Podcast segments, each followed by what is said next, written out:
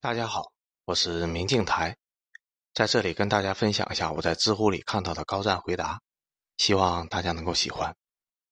本期的问题是：你做过最尴尬的事情是什么？答主是甲鱼。大四，每天在宿舍里面改论文，为了减肥，晚餐只吃了一个 DQ 的雪糕。熟悉 DQ 的同学都知道，为了防止雪糕融化。DQ 会放两袋干冰在雪糕的袋子里面，前一两次拿到干冰还挺好玩的，各种喷云吐雾，抓住蚊子放到袋子里面冻死蚊子，获得完美的标本。玩多了，慢慢的也就玩腻了。有天实在是懒得玩了，就往马桶里面一丢，然后打游戏去了。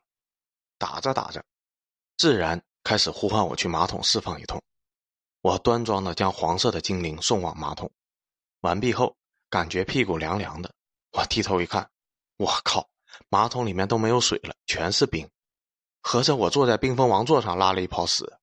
我试着按下冲水，但下面冻死了，水慢慢的溢出来了。万幸的是，在水彻底冒出来时停止住了。我想这要怎么办呢？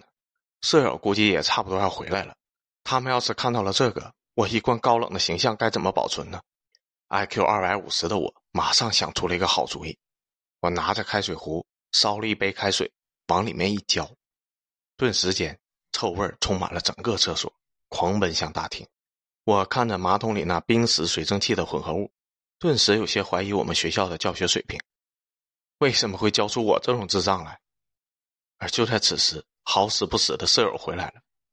舍友是学校的老师、辅导员，大风大浪经历的多了去了，他循着气味。找到了看着冰封王座的一脸呆滞的我，他首先看到了我手里的热水壶，然后在马桶前停下了脚步。